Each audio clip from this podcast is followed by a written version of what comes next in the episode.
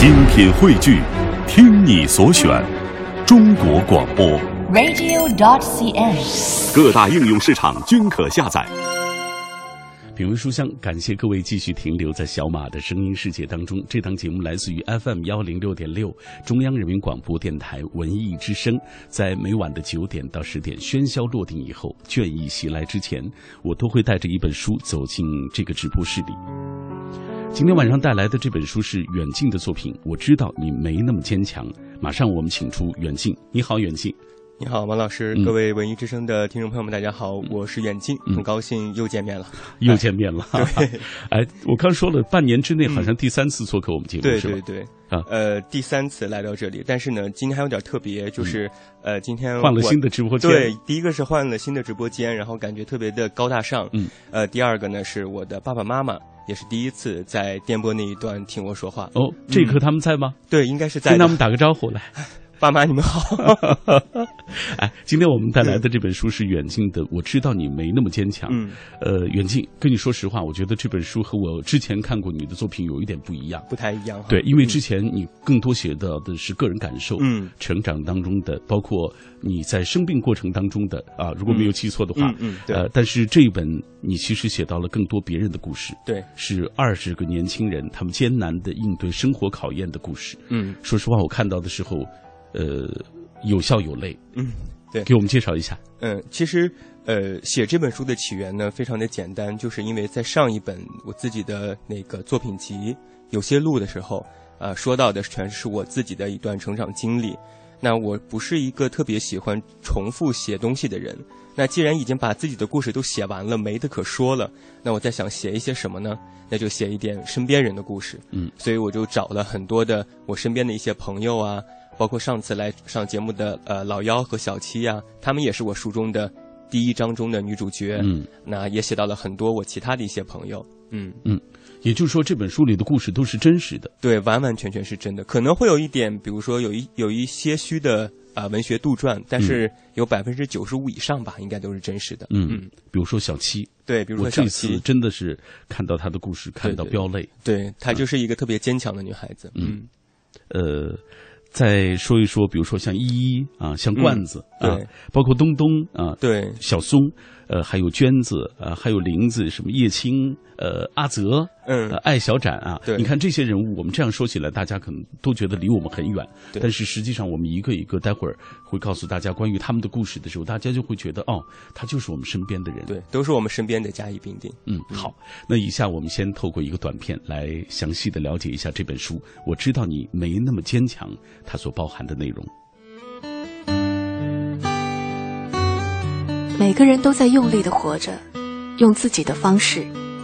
今晚分享远近作品，我知道你没那么坚强。这本书讲述了二十个年轻人艰难应对生活考验的故事，书中的他们不过是我们的缩影。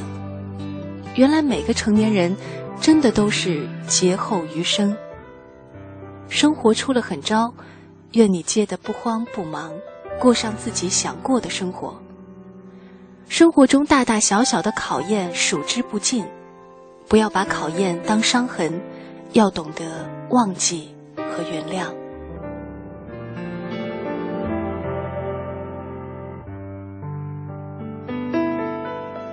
嗯，我们透过这个短片了解了这本书的一些相关的内容啊，呃，二十个年轻人他们艰难应对生活考验的一些故事，呃，他们在生活的路上经历过迷茫、痛苦、挣扎、彷徨，但是他们也在这样的过程当中，慢慢的学会。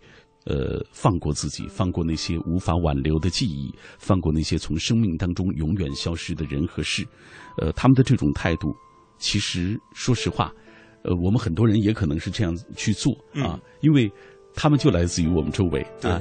呃，今天我看有很多朋友在问，第三次来做客了，他说嗯你的创作能力怎么这么强？其实其实也还好，因为上一本书应该是嗯去年的五月份，嗯，只不过是第一次来到小马的节目的时候，可能会时间稍微晚一些，然后再加上我自己监制的合集和这一本书，其实上是同档期的，嗯那正好过了一个新年的假期，来到我们开始全新的生活。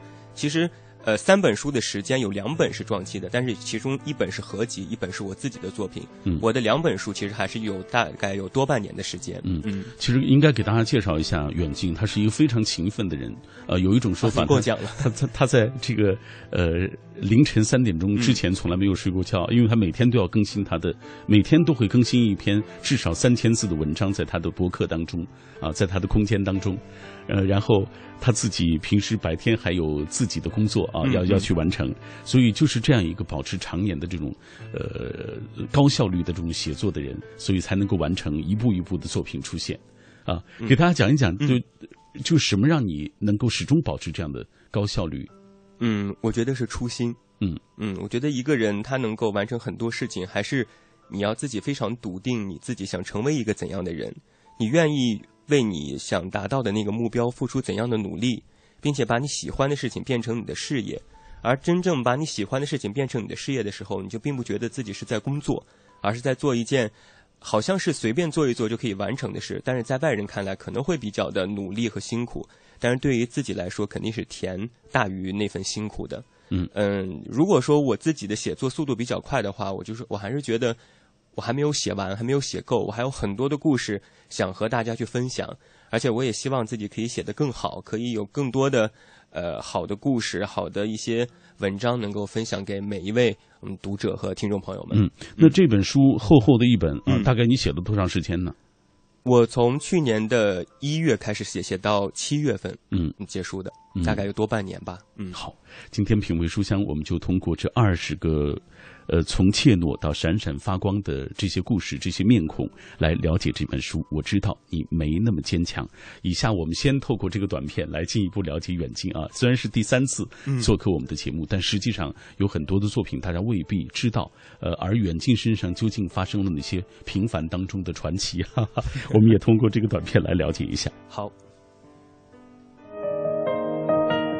作者这么远那么近，本名贾文宇，畅销书作家、电台主播、广告人，国家二级心理咨询师、心理催眠师、人力资源管理师。二零一一年戛纳国际创意节银狮奖，二零一二年百家传媒新锐媒体人奖，二零一二年苹果官方艺术类最佳博主，二零一三年喜马拉雅情感类最佳博主。曾出版《爱上一个人的花开》《最后一个夏天》《无尽意》《自然而然》有一些路只能一个人走等作品。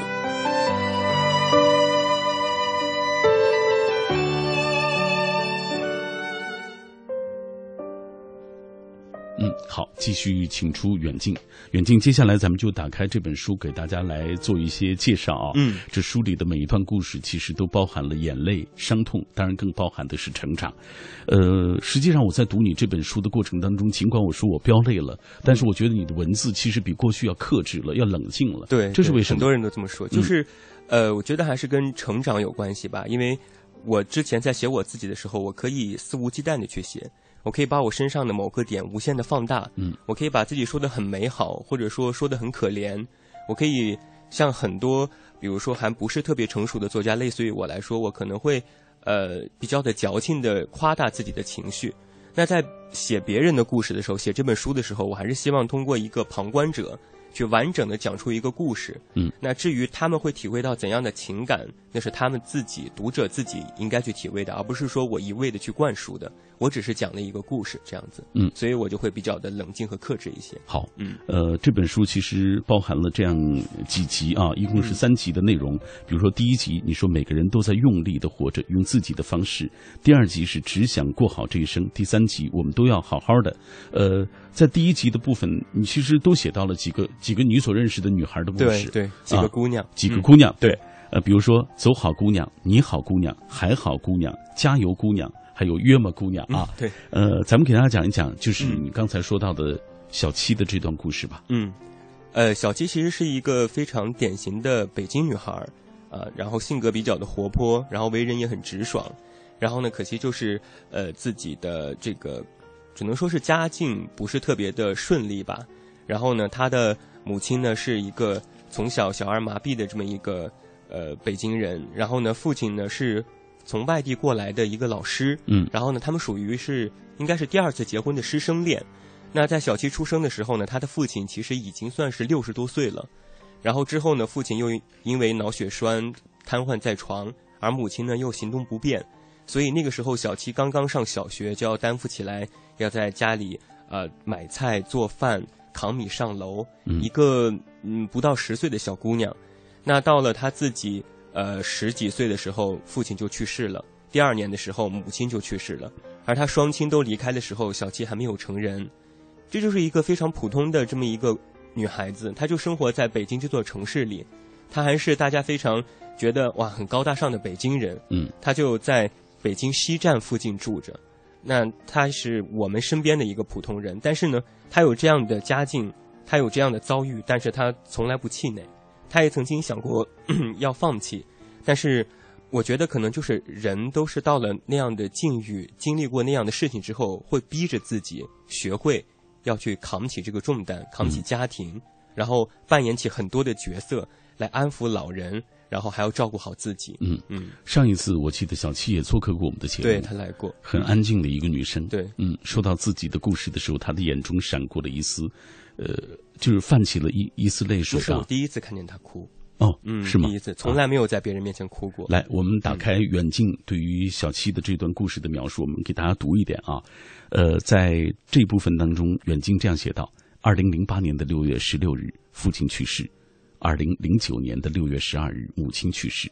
就在这次差四天的一年当中，小七没有了爸爸，然后没有了妈妈，他没能见到父母最后一面，还没有来得及说再见，他们已经阴阳两隔，天地之疏。母亲去世之后，小七申请了低保。当他第一次在低保证上看到自己的名字时，心里早已经盛放不下任何的悲伤。他开始做各种各样的兼职，赚钱养活自己。经常是凌晨回到家里倒头便睡。他以为如果这样就可以不用想那些无法承担的往事，可是梦魇却一直侵犯着他。他一次一次梦到母亲，梦到那辆儿时的三轮车，梦到阳台的玻璃。梦到堵塞的下水道，梦到紧闭的房间、黑暗的隧道、锋利的刀子。他甚至在枕头下压菜刀，在床边放斧头，到寺院请玉牌，但也无济于事。他总是醒来后，在寂静漆黑的夜里默默的流泪。我还是没能让你放心吗，妈妈？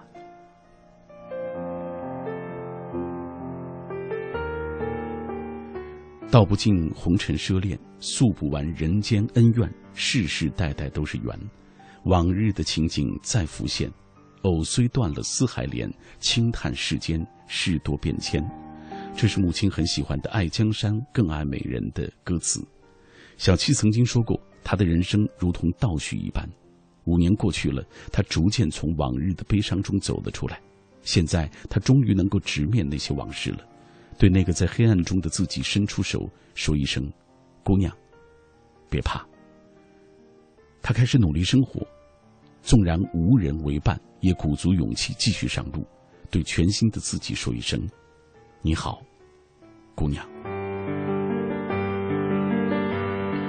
就是如果不是通过你的笔能够记录下他的故事，可能我很难想象发生在那个安静的那个。呃，很柔弱的那个女生背后，原来有这样的一些故事。看着是一个非常积极、阳光的一个女孩子，啊、嗯，嗯，所以你很难想象她的那个柔弱的肩膀能够挑起这样的一副生活的重担。是，也就是说，现在他是一个人生活，一个人去面对周遭这一切。对，一个人。嗯嗯，好。其实这本书当中，远近还记录了很多在他们家族当中发生的纷纷扰扰的事情。嗯，比如说山东的哥哥来，对，要分房子，对啊，最终还是通过他们的各种各样的手段，把房子就等于是，呃，拿走拿走了一部分，是吧？啊，好，品味书香，我们今天带来的这本书是来自远近的作品。我知道你没那么坚强。在我们节目进行的过程当中，也欢迎大家通过微信、微博的方式来跟我们保持紧密的联络。一定有些什么是你曾经无法坚强面对的，但是如今你已经学会慢慢的释怀，甚至已经翻过了那一座山。它们究竟是什么呢？欢迎通过微博、微信跟我们一起来分享。抓紧时间，我们来看一条吧。这是潇湘盒子，二十多年来一直不能释怀的，就是身体先天的残缺。他让我一直很自卑，以致高中、大学都休过学。虽然时时刻刻都带着忧郁和茫然之感，但是终归没有绝望。现在想明白了，心态也平和了，每天做一些自己力所能及又喜欢去做的事情。日子虽然依然清浅的过去，所有的残缺其实都会因为爱而获得补偿。这一刻听节目很愉快，因为。我也在这档节目当中听到了很多和我一样努力面对生活的人，说的特别好，嗯，应该值得去给他鼓掌喝彩。对，好，马上要进入广告时段了。广告之后，希望各位能够继续的回到我们节目中，跟我们一起分享今晚的这本书。我知道你没那么坚强。夜色阑珊，品味书香，我们继续对话自己。当生活给你设置重重关卡的时候，再撑一下，然后你会发现。想要的都在手中，想丢的都会留在身后。这是今天我在读完这本书，我知道你没那么坚强之后，啊，给我的最大的感触。这本书来自于远近，他讲述了二十个年轻人艰难应对生活考验的故事。书中的这些人其实就是我们自己的缩影，因为这些故事就来自于你我的身边。在节目进行的过程当中，很多朋友也在通过微信、微博的方式在跟我们保持紧密的联络。大家在分享自己的生活中曾经无法坚强面对，但是如今随着岁月、随着生活的阅历渐渐增多啊，现在已经学会慢慢释怀的那些事。来，我们接下来远近，我们一起来看看大家的留言。好，呃，也许巴黎不浪漫说，长大后的我们。都在被逼着坚强，很多时候再难也只能咬着牙，坚信自己能挺过去。每个人都没有那么那么逞强，没有那么坚强，可是我们总要逼自己一把吧。他说明年我就要大学毕业了，希望我们所有大三的孩子也都能够找到找对路啊，找到自己满意的工作，找到自适合自己的，逼自己一把。如果不逼的话，你怎么知道自己能有那么成功的一面呢？对。潜能会被发挥出来的。好，天空之城说了，人生的有些路只能自己去走，尽管路上布满了荆棘，但是强迫自己忍住疼痛，咬着牙坚持走下去，因为终有一天我们会明白，那些流过的泪、吃过的苦、受过的伤、经受过的挫折等等，他们都是值得的。生活其实会以另外的一种一种方式来补偿你。嗯，所有的一切都是我们的财富。嗯嗯，就是你所有的苦，所有流过的汗都不会。白经过，会白白流。哎，对，来，呃，继续看《龙行百变风雨》。他说：“人生也许就是一场充满困难的这些旅程吧。面对生活中突如其来的一些困难或者是灾难，如果内心不够坚强，人真的可能会崩溃，可能会精神失常。有些人甚至放弃生命，以求能够暂时得到解脱。人生不易，善待自己，呃，然后宽容他人，努力做一个快乐的人吧。这样，你的心态改变，你周遭的环境。”你所面对的人也可能会发生一些改变。嗯，其实，在这本书当中，我注意到也有人在困难的时候想到过结束自己的生命，想到，但是最终都挺过来了。对，都挺过来。因为我记得我父亲说过一句话，他说：“呃，死是一件特别容易的事情，但是人活着是非常困难的。我们就要做这种困难的事情，才会有成就感。嗯，不然的话，就会对不起我们来这个世界一趟。嗯嗯。”好，下面这位他说：“我知道你没那么坚强，让我想到了任贤齐当年唱过的《心太软》。相信每个人都从心太软走过来的，成长的历练、摔打，让我们内心生出了老茧，不再稚嫩，也慢慢懂得了坚强。其中的甘苦、冷暖，也许只有自己最清楚。经过了的都是命运的幸运儿，更加珍惜眼前得之不易的这一切。”大家都好会写哦。嗯。大家也是通过你有感而发，有感而发，在这样的一些故事当中，呃，赫兰明迪说，真正的坚强其实是装不出来的，也不是外表呃耍酷的一个孔武深沉，它是岁月磨砺啊淬炼出的百炼钢。记得上初中的时候，班主任对我们特别严厉，近乎于苛刻，他做到的我们必须要做到。当时心里确实挺恨他的，我们毕竟还是孩子嘛啊，干嘛要求那么高？比如说野野外晨跑，我们实在坚持不住了，他只说以后比这更苦的还多着呢。时过境迁，其实终于明白他的苦心，对他的怨恨也渐渐的稀释，更多的是感激他当年的那些严厉。对的，其实没有什么是过不去的，坎坷过后幸福来，经历过风雨的彩虹，其实才是最最美的。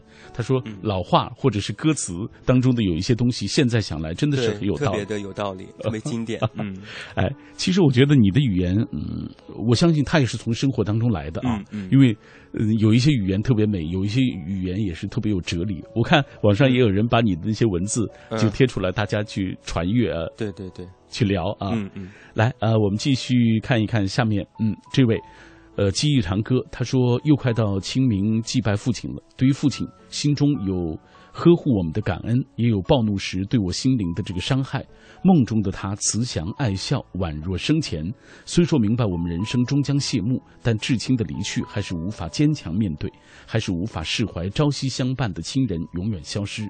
有人说时间可以冲淡一切，但愿吧。希望这份亲情最终化作动力，珍惜守望身边的这些人。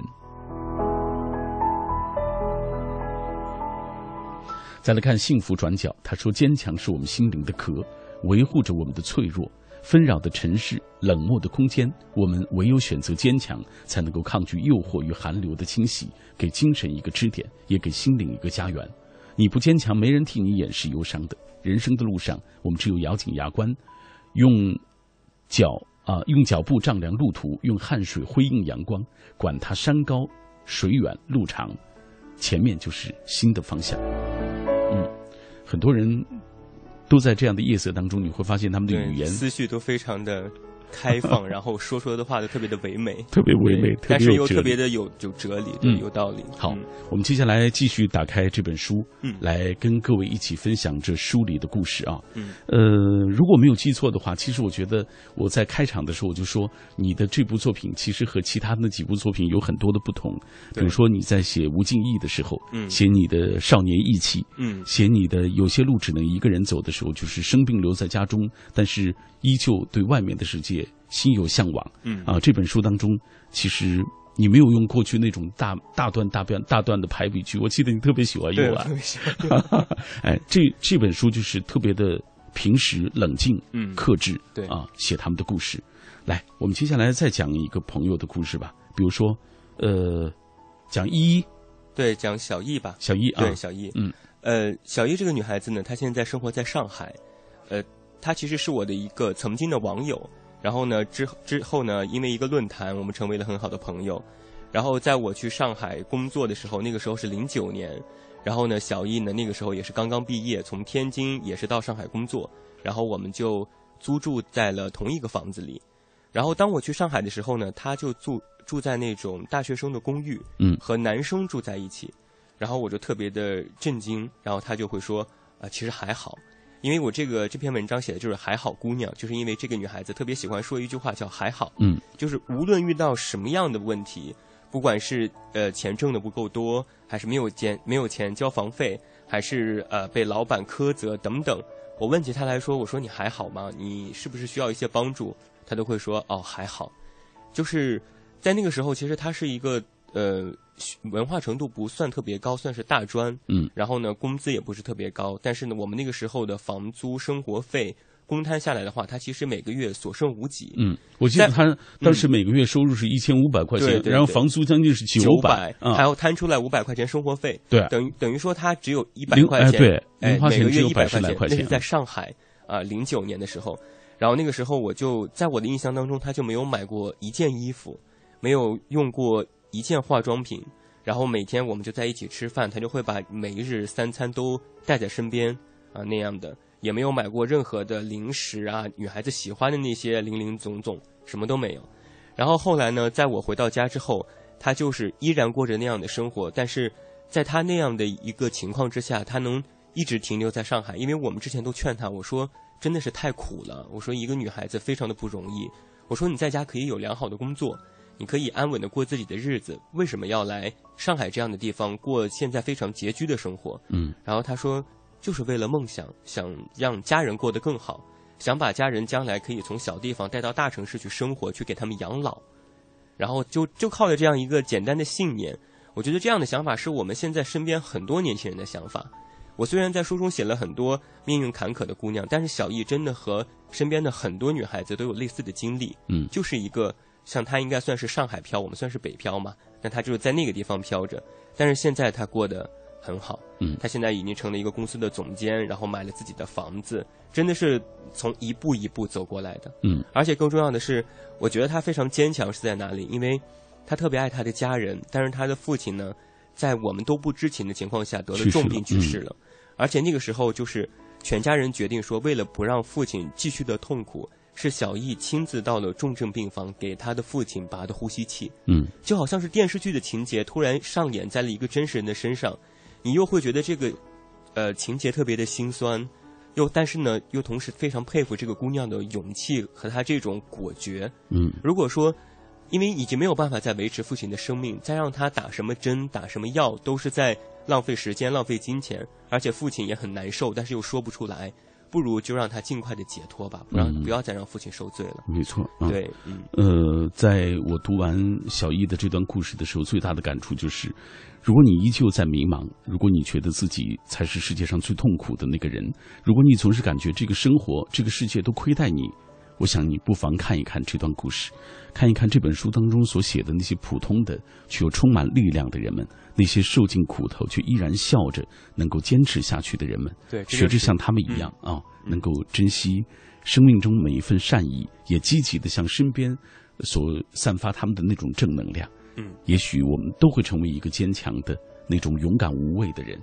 啊，我们给大家读一读这个小易的这段故事。你记述的是、呃这一段是记述他的父亲，你听到你和他打电话，然后听到他说起他的父亲的那个去世。嗯，他的父亲是啊，书中是这样写的：今年三月的时候，父亲突然病重。小易请假回家后的第三天，他的父亲就被送入了重症病房，几乎没有任何有效治疗的方法。他回忆起当时的感受，想到父亲独自一人躺在病床上，一个人在里面一定很害怕。闭上眼睛，我几乎可以凭着当年小易的模样，想象出他的表情，想着他在半夜的医院里隔着窗户望着父亲的神情，想着他躲在角落痛哭的模样。这么多年过去了，他的性子依然是人前坚强，背后隐忍。他甚至在这生离死别的最后关头，替全家做出了一个异常勇敢的决定。在经过家人艰难的商讨和抉择之后，小姨代表全家默默的走到了自己的父亲面前，他亲手拔掉了父亲的呼吸器。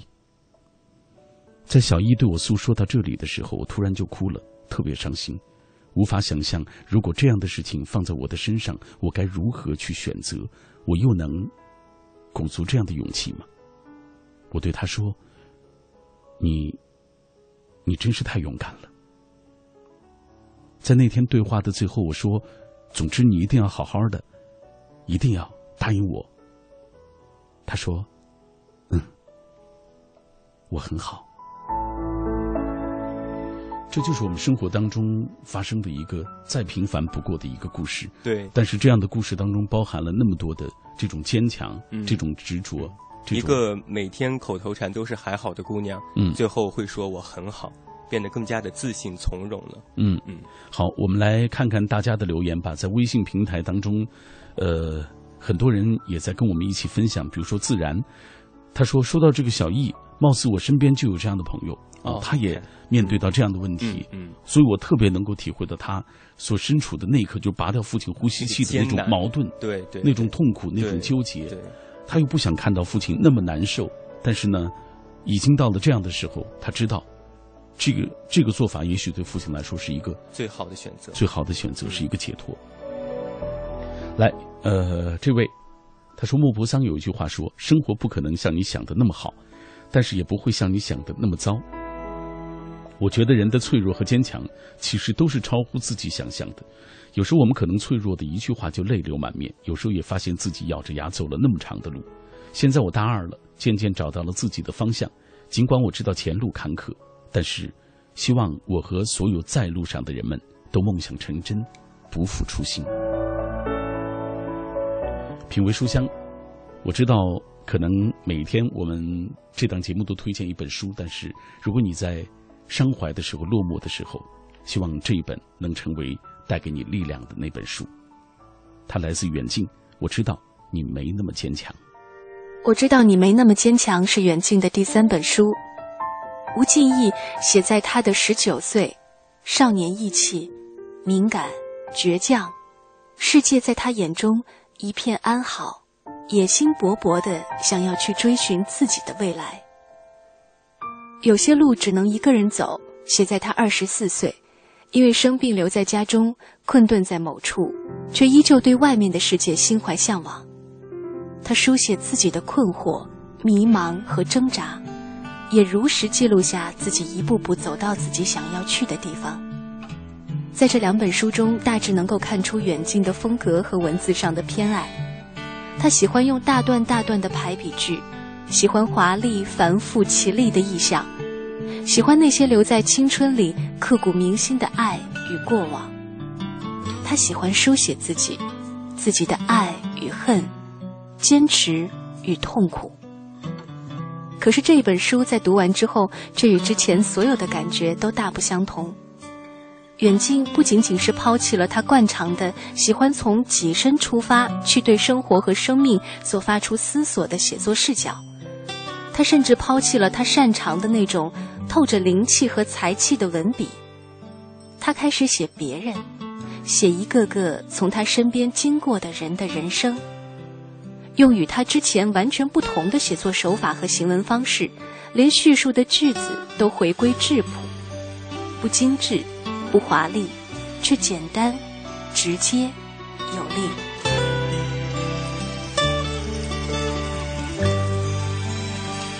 今天在节目进行的过程当中，很多朋友都在分享，大家听到这样的故事之后种种的内心感受，也有很多的朋友在聊自己的故事。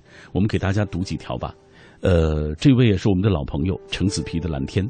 他说，从小就是一个要强的孩子，不服输，即便是个子矮，比别人这个不比别人腿长，但是为了证明自己，我还是每天早早去跑步冲刺，在百米的赛场上飞奔，赢得自己的精彩。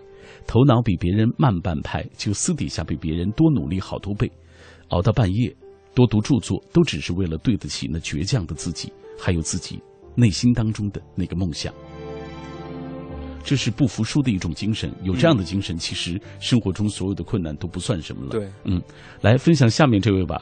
他说：“这个啊，大家都说的那么煽情，让你们笑一个吧。”他说：“昨天买了彩票，出门就撞上前任了。”哈哈哈啊，买了彩票，这也是中奖了吗？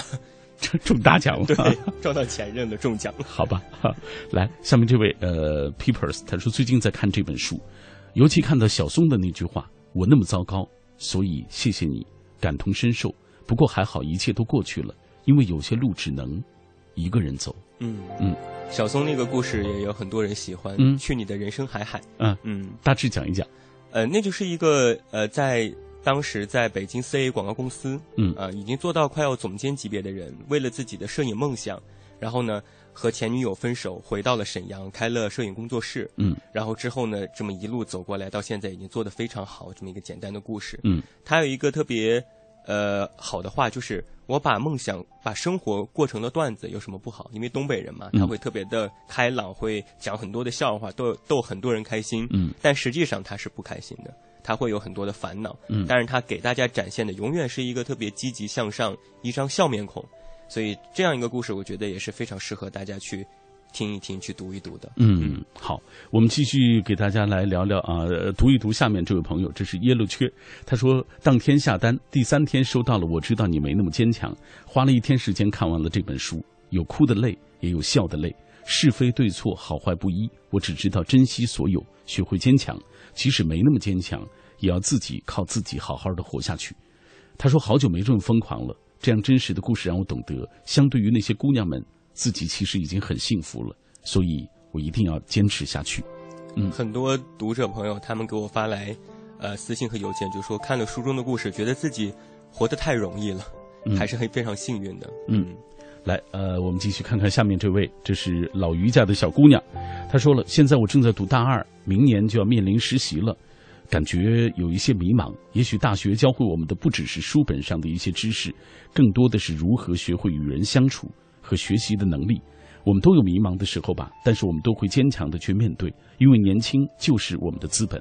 还有一个朋友特别想问远近自己，他说：“其实我读了你好多的文章啊，嗯有时候你自己在那个呃博客当中呃呃去更新的一些东西，我也去会追着去读，嗯包括我也买你的书。”他说：“我特别想问，就是在你自己呃，就是你人生当中最相对来说最困难的一段时间是什么时候？你又是怎么去呃走过去的？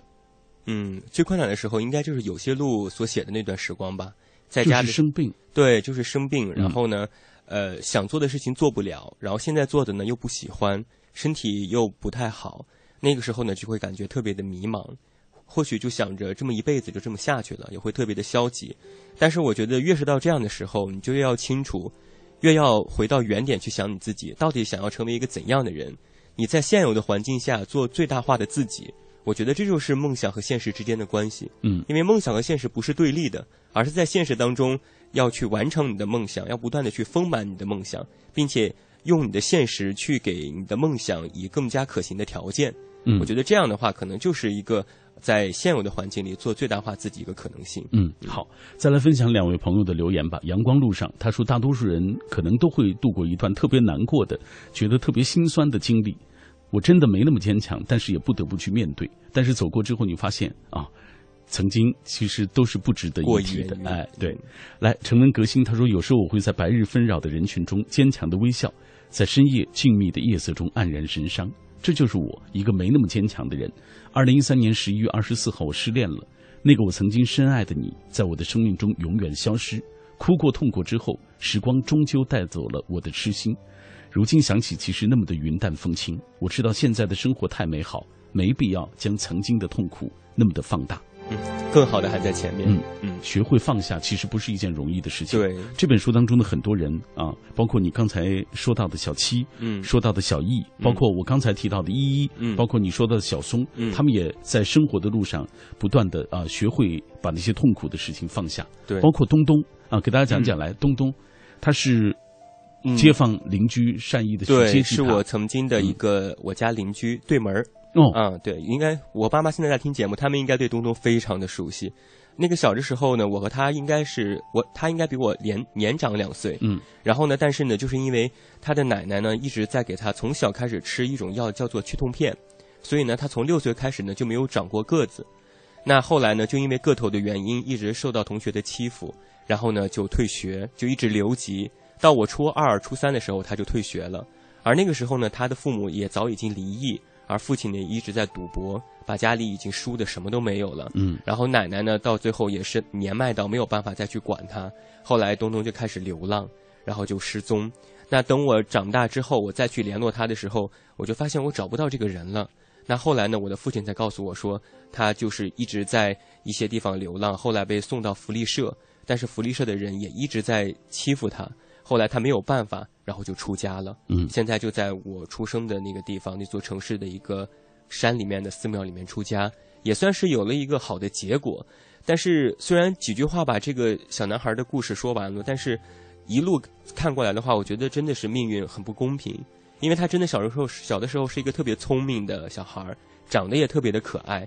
如果说不是命运这样跟他开玩笑的话，他会有非常非常好的未来。但是现在他只能站在山上看着脚下的那座城市，他可能心中有很多的无奈，但是我也是觉得他应该也是放下了。嗯。呃，因为时间的关系，我们没时间给大家读这段了。其实，这个东东的故事是写的特别细腻的，对，是也特别残酷。说实话，对，我特想用这个词。对，啊当时在网上发出之后，收到了非常大的反响，因为大家不觉得会有这样的人存在，但他确实就是我小时候的一个呃玩伴，是我小时候的伙伴。嗯，好，品味书香，我们今天为大家带来的这本书来自于远近。我知道你没那么坚强。这本书当中，其实它讲述了二十个人啊，他们从怯懦到闪光，从困难慢慢的走向能够坚强的走下去的那个自己。所以它是一个非常动人的一些故事的一个结集。有空的时候读一读吧，我想你一定能够在自己现在你觉得不满意的生活当中找到属于让你觉得快乐的部分。嗯，好像幸福都是比较的，这话挺残酷的。对，因为我我写这本书就是想告诉大家，我不是一味的写一些惨事嗯来博取眼泪，我只是告诉大家，在这个世界上可能有很多的人你不认识，很多的事你也不了解，嗯但是通过别人的事，你要懂得自己。嗯，好，今天的节目就到这里，感谢远近，也感谢听众朋友收听今晚的品味书香，明晚再谢谢会。